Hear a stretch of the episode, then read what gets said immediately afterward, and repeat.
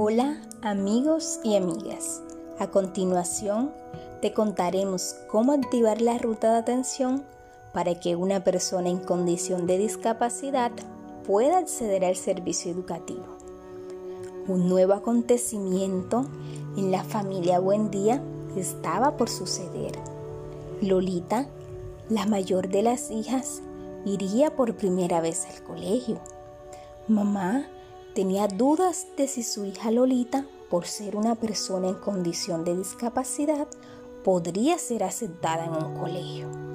Mamá, motivada, salió a preguntar a la escuela los requisitos para que su hija pudiera acceder al servicio educativo.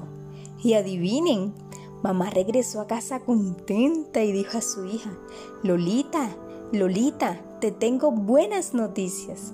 Es muy fácil. Solo debemos seguir la siguiente ruta para que tú puedas ir a la escuela. Primero, dirigirnos a la institución educativa de nuestra preferencia, la que quede más cerca de nuestro lugar de residencia. Segundo, allí nos asignarán un cupo. Si nos dicen que no, debemos dirigirnos a la Secretaría de Educación del municipio para que nos asignen uno. Tercero, al tener el cupo, el colegio debe hacerte una valoración psicopedagógica. ¿Y eso qué es, mamá? Dice Lolita. Su mamá le responde. Es un estudio que realiza un profesional para saber cuáles son tus capacidades, necesidades educativas especiales, la manera cómo te adaptarás al colegio y el tipo de ayuda que necesites en el proceso educativo.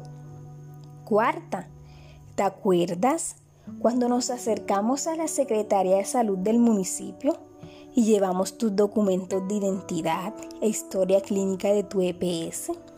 Allí nos expidieron un certificado, el registro de localización y caracterización de personas con discapacidad. Que no se nos olvide, debemos presentarlo. Quinto, con todo esto, listo Lolita, serás reportada en el CIMAT. Mamá, mamá, ¿y qué es el CIMAD? Dice Lolita. La mamá de Lolita le responde, hija, el CIMAD es lo que prueba que ya tú estás inscrita en la escuela. Lolita se emocionó y a la vez se preocupó con la noticia que le dio su mamá. No se imaginaba cómo sería su primer día en el colegio. Tenía temor de que la rechazaran por su condición de discapacidad.